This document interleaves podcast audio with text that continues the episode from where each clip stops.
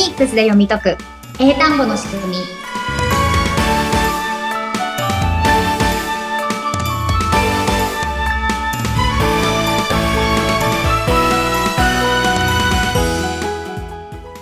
皆さんこんにちは。フォニックス英会話講師の坂下悦子です。そしてインタビュアーの神谷由紀子です。坂下さん19回目よろしくお願いします。お願いします。さあ坂下さん最近何かねあのイベントだったりとか、か精力的にね、フォニックスを広めようという活動をしているよということは、この番組の初期のご紹介の時にもいただいてたんですけれども、最近そういう活動は2023年入っていかがですか？されてらっしゃいますか？はい、2023年に入ってからですね、なんとですね、はいあの、三越の日本橋本店さんで、はい。三越のセミナーをさせていただく機会があって、はい。きました。い、三越の日本橋本ってどういうこと？東京都のあの、ね、誰しもが知っている、ちょっと。そうですね。私も久しぶりにいて、はい、なんかもう感動しましたね。え、どんなセミナーだったんですか？あ、今回は単発のセミナーで、うんうん、こう大人の人が英会話を身につけるのに、まあ、フォニックスから学んでみましょうっていうようなセミナーだったんですけれども、はい。はい。でね、今回やっぱこのフォニックスのセミナーですって言って、こう、三越さんでやらせてもらえる時代がやっと来たなっていうのですごい嬉しかったですね。ああ、世の中に浸透してきたというか。うん。うん、やっぱり、フォニックスって何っていう人がまだ多い日本ではあるんですけれども、やっぱり徐々に、はい、あ、フォニックスちょっと興味あるっていう人も増えてきているってことですね。えー、この今回はどのような経緯というかきっかけつながりで、そのお話が来たんですか？そうですね。えっと、そこの、あの、プロフェリエさんっていうところが、こう、先生と生徒のマッチングみたいなことをやっていて、はい、そこに登録をしていて、うん、で、そこの登録している先生の中から、今回このセミナーやるので、やっていただけませんかっていうことでお声掛けいただいて、はい。絵西がつながったんですね。あ、もうちょっと掘りたいんですけど、あの、年齢層とか男女比率とはどのような方が参加してくださるんですか？そういうレッスンだと。はい。はい、で今回は、えっ、ー、と、平日の夜間7時からスタートの会をさせていただいたんですけれども、うん、今回たまたま参加者の方全員が女性でしたね。じゃあなんか華やかなイメージが今湧きました。ね、はい。えー、皆さんどんな感じでした？雰囲気としては。そうですね。セミナー始める前に、フォニックスを知っている人はどのくらいいますかってことで、あの、伺ったんですけども、はい、3人ぐらいかな ?3 人ぐらいの人が子供がやっているので知ってましたっていうことで。お子さん？あ、はい、そうか。時代は変わってますね。ね。なので、お子さんはこうフォニックスを学んで、どんどんどんどん発音とか上達していくんだけれども、その親御さんは、ちょっとそれについていけなくて、え、なんか子供に負けたくないっていうので、フォニックス習いに来る方もね、結構いらっしゃいますよ。素敵ですね。お子さんにちょっとライバル心を燃やして、うん、自分もフォニックスって前向きに。ええー、いいな、そういうセミナーがもっともっと増えていくと素敵ですね。ね、はい、うん、私もいろんなところでどんどんね、フォニックスについてお伝えしていきたいので、ぜひ、セミナー来てくださいっていう人いらっしゃったら呼んでください。皆さんよかったら、坂下さん呼んでください。っていうか、そういうね、あの、セミナーを探してみてください。きっと対面だともっと楽しく学べるのではないかな、と思います。それこそ、ね、耳から聞いてたりとか、画面越しだとやっぱり正解かどうか、光景とか体の動かし方ってわからないと思うので、うんすごい私はね、坂下さんに、本当今、ズームをつなげて見ていただいてるので、ちょっと楽しくなってる部分もあるんです、ね、うんうん。皆さんもよかったら、はい、セミナー参加してみていただきたいと思います。はい。さあ、今日はどんなレッスンをしていきましょうか？はい。今回もちょっと前回からの続きなんですけれども、うん、こう、アルファベットには音がありますよっていうのを、こう、最初のレッスンの方でやりましたよね。もう1回目か2回目ぐらいのレッスンで、この話をしたと思うんですけれども、はい、はい。今まで学校で習ったのは A, B, C, D, E, F, G の読み方を習いました。はい。でも単語を読むとき、アップルのことを A から始まるからって A, P, P, L, E とか言わないっていうのをやりましたよね。言いませんね。うん。なので、単語を読むときは、この学校で習った名前読みの方じゃなくて、はい。音読みっていう二つ目の読み方を基本的には使いますよっていうのを最初にね、勉強したと思うんですけれども。はい。はい。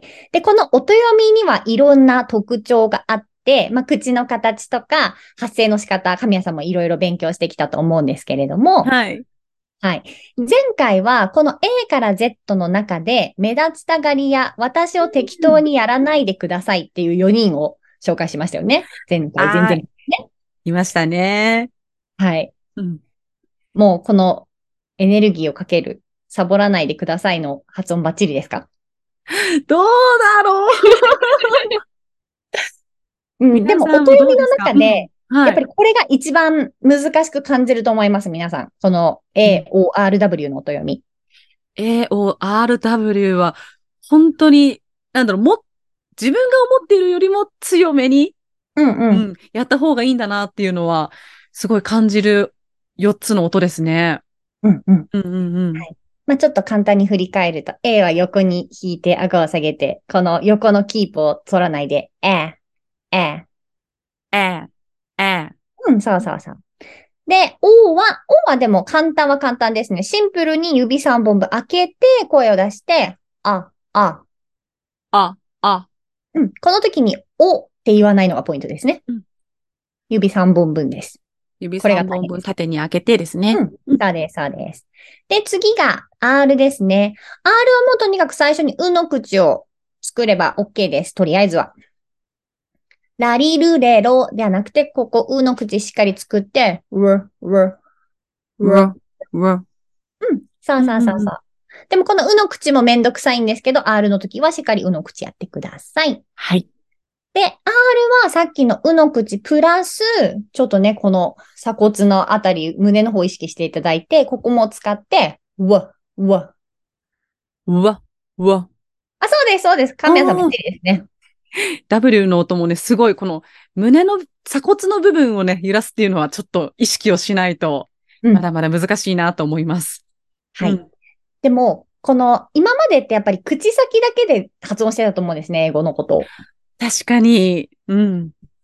でも今はこの口のほっぺたのところとか、まあ息とか、はい、体のね、いろんなところを使いながら発音できているので、だいぶ英語の発音に近づいているということですね。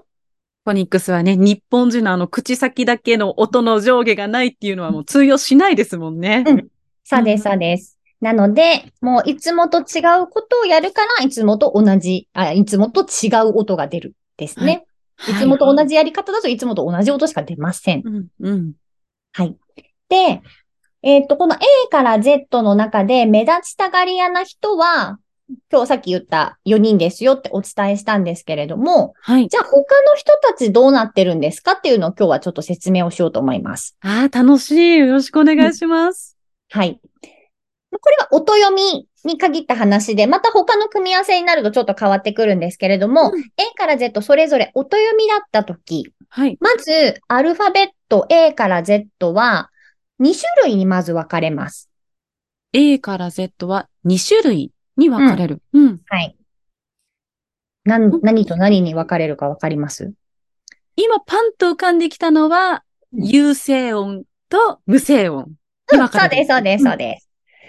はい。日本語のあいうえおだと全部有声音なので、2種類には分かれないんですけれども、はいうんうん、英語の場合は、音読みの時に、声で発音するのと、声出さないで息で発音する。はい。この2種類があって、これがそれぞれ有声音と無声音っていう形になってるので、はい、まず大きくこれで2つに分けます。うんうんうん、で、えっ、ー、と、無声音の方が少ないので、無声音をお伝えしましょうかね。無声音が、はい。C さん。C さん。F さん。H さん。K さん。P さん。Q さん。S さん。T さん。X さん。この方々は声でなく息で発音してくださいの無声音の人々です。ちょっと確認させていただいてよろしいでしょうか？はい、ちょっと早かったですかね。はい、はい、どうぞ。C さん、F さん、うん、H さん、うん、K さん、うん、P さん、うん、Q さん、うん、S さん、うん、T さん、うん、X さん。そうです。この9人ですね。はい。はい、ありがとうございます。なので、この人たちは、まあ、そもそも声が出ない人たちですねっていうことなので、基本的にそんなに目立つことはないですね。確かに、もう、なりを潜めてらっしゃるイメージはありますね。うん。うん。そうです。この後に優勢音がいてくれたら、それに乗っかってね、うん、ちょっと声が出てくるときあるんですけど、基本的には、さっきの息だけの音になるので、うんうん、前にやった、あの US、USJ の CM のノーリミットのやつも、リミットっていう風に T さんをとっていう優勢音にしてたら、よく聞こえるんですけど、はいうん、英語の場合は t は無声音だから、とではなくて、今やったこの音ですね。だから、リミットじゃなくて、レメンっていうね、薄い感じになるってことですね。いるけど存在感はあまりないという。うん、うん、そうですね。で、でも日本人これ、なんか慣れないから、はい、え、こんなに存在感薄いとかわいそうだから、to とかとっていうふうに、なんかよ余計なものつけ始めるんですね。そうしないと自分も言ってるのかなとか、ちゃんと聞こえてるのかなって不安になる部分もあると思います。うん、はい。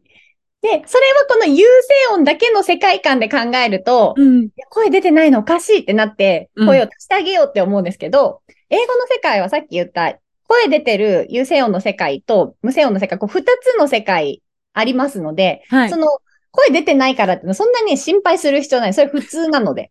よかった。普通なんですね。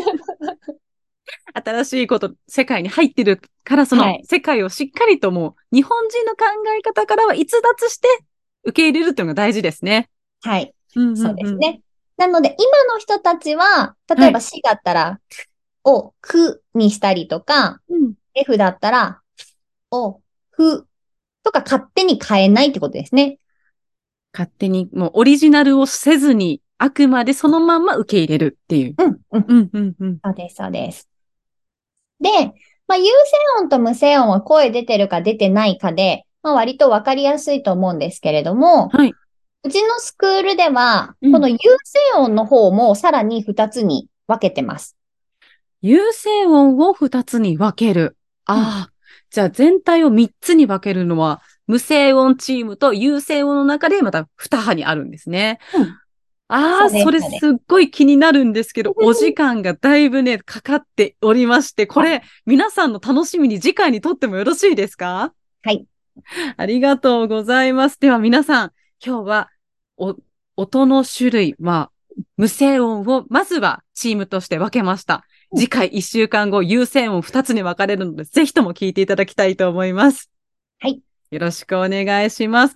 それではラスト、ちょっと、坂下さんからまたね、あの、ご自宅だったりとかで、みんな、フォニックス学びたいって気持ちがあると思うんですけど、ちょっとインフォメーションをいただいてもよろしいでしょうか？はい。えっ、ー、と、このポッドキャストの方では、この身近な話題だったりとか、まあ、一個ずついろんなことを関連づけながら、フォニックスの話題をお届けしてるんですけれども、はい、もうすぐフォニックスがどういうものなのかとか、英会話にどう結びつくのか、はい、もうちゃっちゃと勉強したいですっていう人は、うん、あの、メールセミナーもご用意しておりますので、はい、そちら登録していただくと、メールが届いて、毎日1つずつ勉強できるようになっておりますので、うん、興味がある方はぜひ概要欄にありますので、メールセミナーの方も登録してみてください。ぜひとも概要欄ご覧くださいませ。